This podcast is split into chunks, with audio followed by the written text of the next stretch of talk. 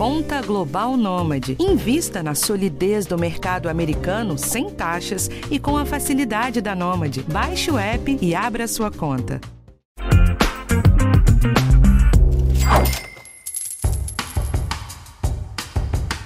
Oi, eu sou a Thais Matos e vou apresentar esse Educação Financeira no lugar do Rafael Martins, que está de férias. O ano está acabando e essa é a nossa última conversa com especialista do podcast. Por aqui, já estamos de olho em 2023. Nesse episódio, eu vou contar o que esperar da economia no ano que vem para todo mundo conseguir se preparar direitinho. Esse é o podcast de educação financeira do G1. 2022 foi de alguns apertos na economia. No acumulado do ano, a inflação chegou a 4,7% e corroeu as rendas de muitas famílias. Nós noticiamos ao longo desses meses a alta dos alimentos, pessoas passando fome e recordes de trabalhadores sem carteira assinada, por exemplo. Já para o ano que vem, o desafio vai ser um crescimento econômico mais baixo, com os juros ainda apertando o brasileiro. Para explicar esse cenário com bastante detalhe, eu convidei a Alessandra Ribeiro, que é economista e sócia da Tendências Consultoria e membro do Conselho Regional de Economia. Ela tem um conhecimento bem amplo porque já cuidou de quase todas as áreas na Tendências: mercados financeiros, atividade, inflação e política monetária. Alessandra, obrigada por aceitar o convite. Imagina, Thaís, que eu, eu que agradeço o convite, é um prazer. Olha, eu sei que essa é a pergunta de um milhão de dólares, né? Mas eu já quero começar com o título desse episódio. Alessandra, o que os brasileiros podem esperar do ano que vem em relação à economia? É, pois é. O ano de 2023, ele deve ser um ano um pouco mais desafiador, né? E o que que isso significa? Significa que nós esperamos aqui um crescimento menor da economia brasileira. Nós projetamos um crescimento de 0,9 o ano que vem, sendo que nesse ano de 2022 nós projetamos um crescimento de 2,8%. Então vai ter uma desaceleração do crescimento, que significa que a economia ela cresce, mas cresce num ritmo menor. E ao crescer num ritmo menor, isso, por exemplo, afeta o ritmo de geração de empregos, porque a economia cresce num ritmo menor, os empregos também crescem num ritmo menor. Né? E uhum. por que isso? Primeiro, porque uh, a gente é, está enfrentando ainda né, um cenário de inflação elevada, então uh, o Banco Central ele tem subido juros aqui para conseguir trazer essa inflação para patamares mais baixos, uhum. e ao fazer isso, isso significa um esfriamento né, da economia, porque ao subir os juros, o crédito fica mais caro, ao crédito ficar mais caro, as pessoas consomem menos, né? O crédito, por exemplo, para uma compra de geladeira, uma compra de fogão. E isso acaba afetando, né, a produção, né, por exemplo, de eletrodomésticos, aí a contratação é, de trabalhadores. Então a gente tem todo esse ciclo, né, que se desenvolve. E também temos o contexto internacional. O mundo também vai crescer menos, né, o ano que vem. Também temos a questão da inflação lá fora, nas principais economias, temos os bancos centrais das economias desenvolvidas subindo juros e também vai ter efeito por lá né? Além de uhum. outras questões, né? O conflito Rússia e Ucrânia segue aí, ainda lidamos com as consequências. Uh, temos crise energética na Europa também, que vai sofrer bem o ano que vem, já começa a sofrer, uh, inclusive já agora, e isso vai ficar mais forte no inverno. Né? Então, temos a questão também é, da Covid ainda na China, a política de Covid zero ainda presente, com repercussões na economia chinesa. Então, quando a gente olha o mundo, o mundo também cresce menos, e isso também nos afeta porque nós exportamos commodities, exportamos produtos manufaturados.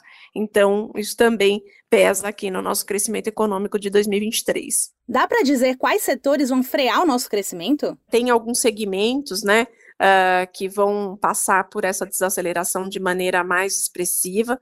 Quando a gente olha, né, assim, pela, pelo lado da demanda, ou seja, de quem consome, essa desaceleração vem principalmente via consumo das famílias, né? E aqui principalmente de consumos de bens duráveis, mas também de serviços, porque esse ano nós tivemos um crescimento muito forte de, da demanda de serviços, principalmente serviços é, presenciais, uma vez né, que o quadro pandêmico já, já estava controlado. Então, a gente teve uma recuperação muito importante nesse ano dessa parte dos serviços presenciais.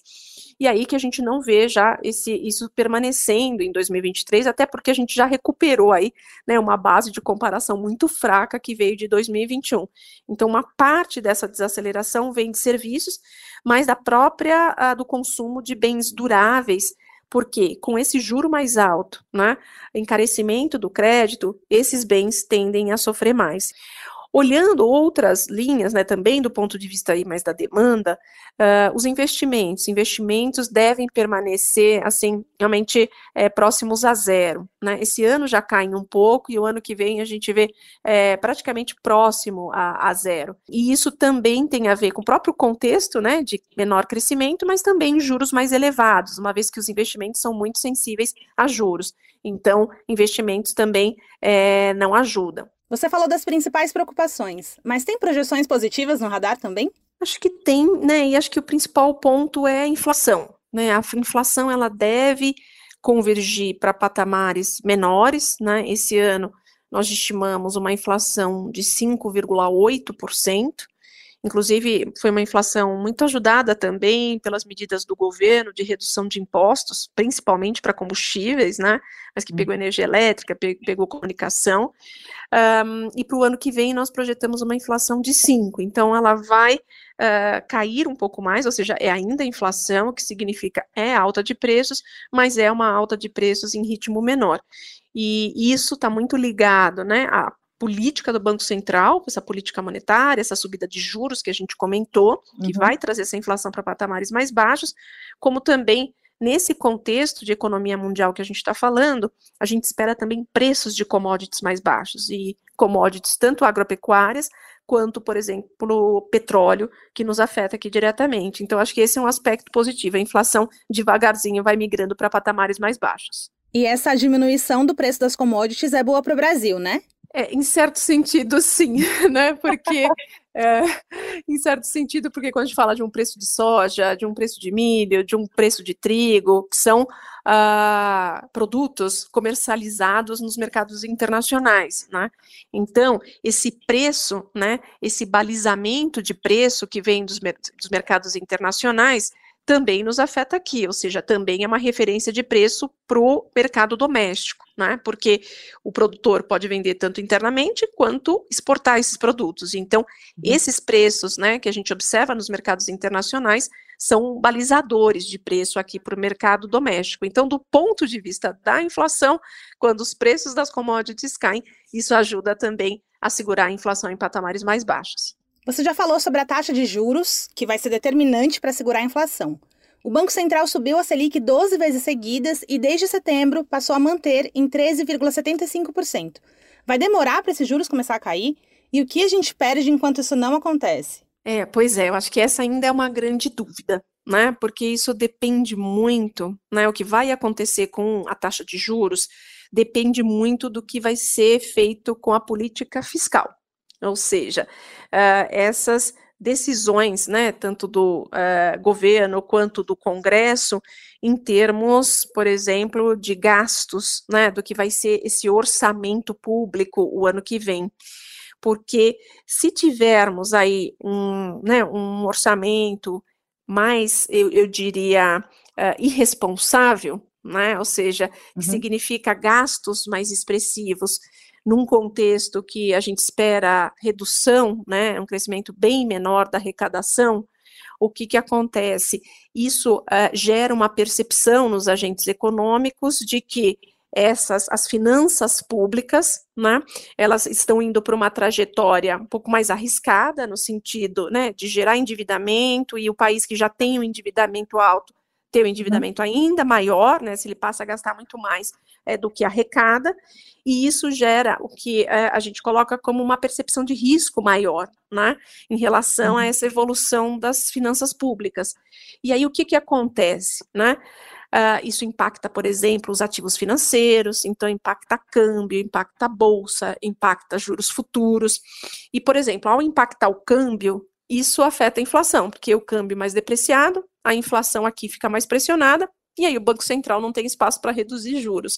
Então vai depender muito desse fiscal. Então toda essa discussão que a gente vê da PEC de transição, o que, que o governo vai colocar fora do teto dos gastos, vai tirar o Auxílio Brasil, né, provavelmente o novo Bolsa Família, o que mais vai tirar. Então, dependendo do que é, vai vir de decisão de gasto, a gente pode ter um caminho mais responsável ou irresponsável, e é isso que vai definir é, essa queda da taxa de juros. Se a gente caminhar minimamente aí num cenário relativamente responsável, a gente já vê queda de juros a partir aí de agosto do próximo ano, com essa Selic que hoje está em 13,75, caminhando para 12. E o que seria, na prática, essa política fiscal responsável? Isso, acho que, né, em linhas gerais, é a decisão né, de gastos da sociedade e como a gente financia esses gastos. Se a sociedade optar né, por gastos né, mais expressivos, né, mais elevados, ela tem que ter consciência como financiar isso. Né? Se a gente financia isso via aumento da carga tributária, ou seja, via arrecadação, ou não, a gente financia via déficit, e aí, para fechar as contas, a gente precisa emitir dívida. Então, a gente pode optar por um maior endividamento, o que é bastante arriscado né? Até tendo em vista a evolução recente, desde a pandemia, né, que o Brasil teve um incremento importante do endividamento. E quando esse endividamento cresce muito, o que, que acontece? Os agentes econômicos, né, e todos nós aqui, em alguma medida, né, que temos poupança, a gente financia o governo brasileiro. Quando você coloca num fundo, num CDB, uma parte disso é para financiar a dívida do governo, né? E quando há uhum. essa, essa dívida ela é elevada e tem uma dinâmica de crescimento, a grande questão que surge é, nossa, será que esse governo vai pagar essa dívida? Não sei, pode estar mais arriscado. Aí o que, que o mercado faz? Ele cobra uma taxa de juros maior para financiar esse governo.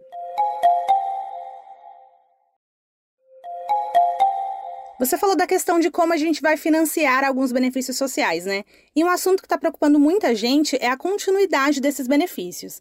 Na PEC que está sendo discutida, o valor do auxílio permanece em 600 reais.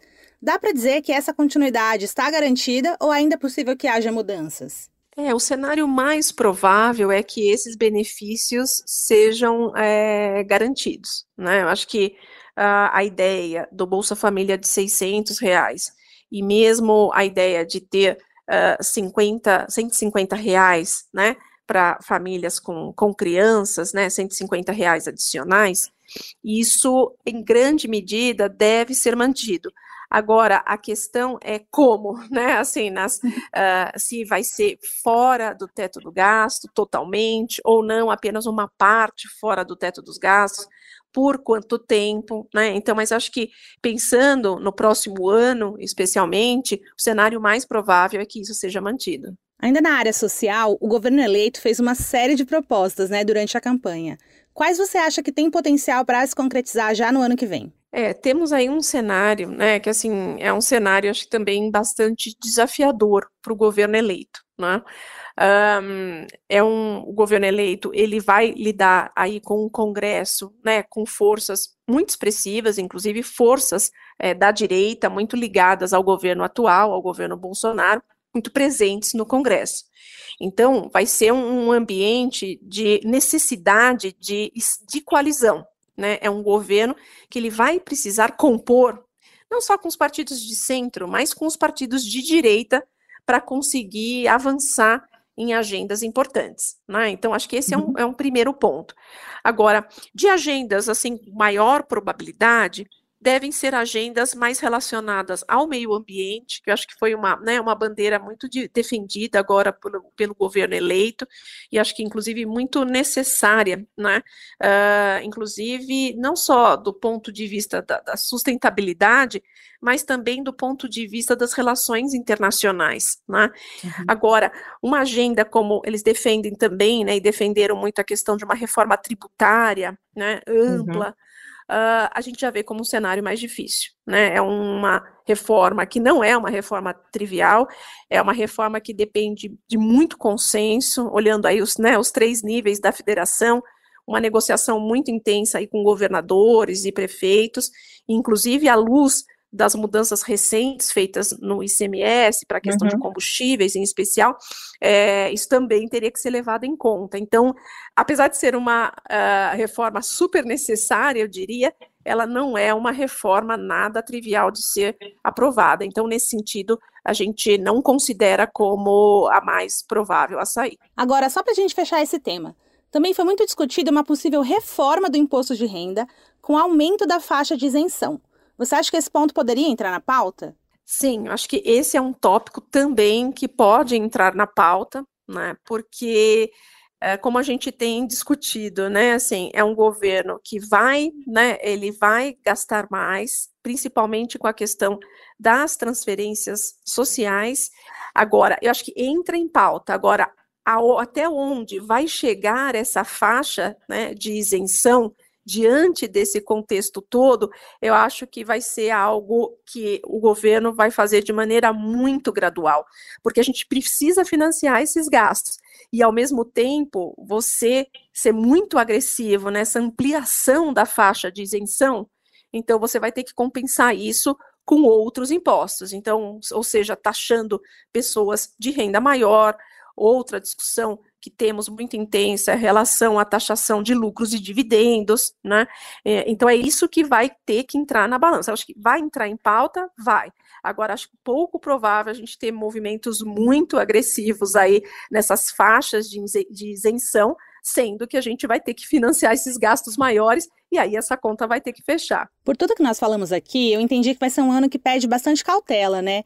Que dica você dá para quem está querendo investir no ano que vem? É, de fato, acho que é um cenário bem desafiador e eu acho que é, devemos sim ser cautelosos, né? E, e, diante desse patamar de taxa de juros que temos no Brasil, né, Selic na casa de 13,75, é, investimentos né, para se apropriar dessa taxa de juros mais elevada fazem todo sentido, porque o risco, como eu comentei, né, a queda da taxa de juros depende muito do caminho aí em relação ao fiscal. E uh, o risco é demorar mais para cair esses juros. Então, é uma, uma opção de investimento interessante, porque aí o poupador ele pode se apropriar aí por mais tempo né, de taxas de juros mais elevadas. Alessandra, nós falamos muito dos desafios, tanto para o Brasil quanto para o governo, no ano que vem. Mas eu queria terminar perguntando se você vê alguma oportunidade no radar aí para a gente agarrar em 2023. É, temos boas oportunidades, apesar de ser um cenário é, desafiador, né? Uh, seja do ponto de vista de mundo e aqui domesticamente, né? Uh, com ainda incertezas importantes em relação ao fiscal, acho que o Brasil tem oportunidades. E essas oportunidades estão muito ligadas, por exemplo, à agenda ambiental acho que o fato do Brasil né, assumir essa agenda com prioridade, e o Brasil, inclusive, acho que tem muito né, a mostrar, tem muitos projetos interessantes, obviamente, tem, que, tem lições de casa importantes, mas eu acho que é uma agenda né, que pode ser muito importante para o Brasil, inclusive para melhorar a nossa imagem no exterior. Né, e uh, recuperarmos uh, relacionamento com países relevantes com países europeus, com o próprio Estados Unidos, né? Uh, eu acho que é, é, um tema que pode facilitar de novo essa reinserção do Brasil uh, do ponto de vista mais internacional com países relevantes. E, e, essa melhora de relações internacionais, essa melhora de imagem, ela também pode ser muito favorável para investimentos né? Acho que tem uma questão no, no, mundo, né, que é a questão energética, como a gente observa agora na Europa, né, uma vez que a Rússia fechou é, a vazão de gás uh, para o resto do continente, a questão energética é uma questão muito relevante. E o Brasil também, eu acho que uh, tem lições aí a dar ao mundo, não só por causa de, de uma matriz uh, muito limpa, mas temos aqui, por exemplo, uma produção de etanol importante. Acho que tem aqui assim, elementos que nós podemos explorar né, e que estão muito alinhados com a necessidade do mundo nesse momento que discute a questão energética. E o Brasil acho que tem muito a contribuir. Então, temos oportunidades, só precisamos mesmo aproveitá-las e aqui não fazer a lição de casa, né? Deixar a economia arrumadinha, o macroeconômico equilibrado, uma trajetória de finanças públicas aí sustentável, porque aí a gente pode se apropriar aí dessas melhores agendas que é, estão aí né, é, sendo discutidas no mundo.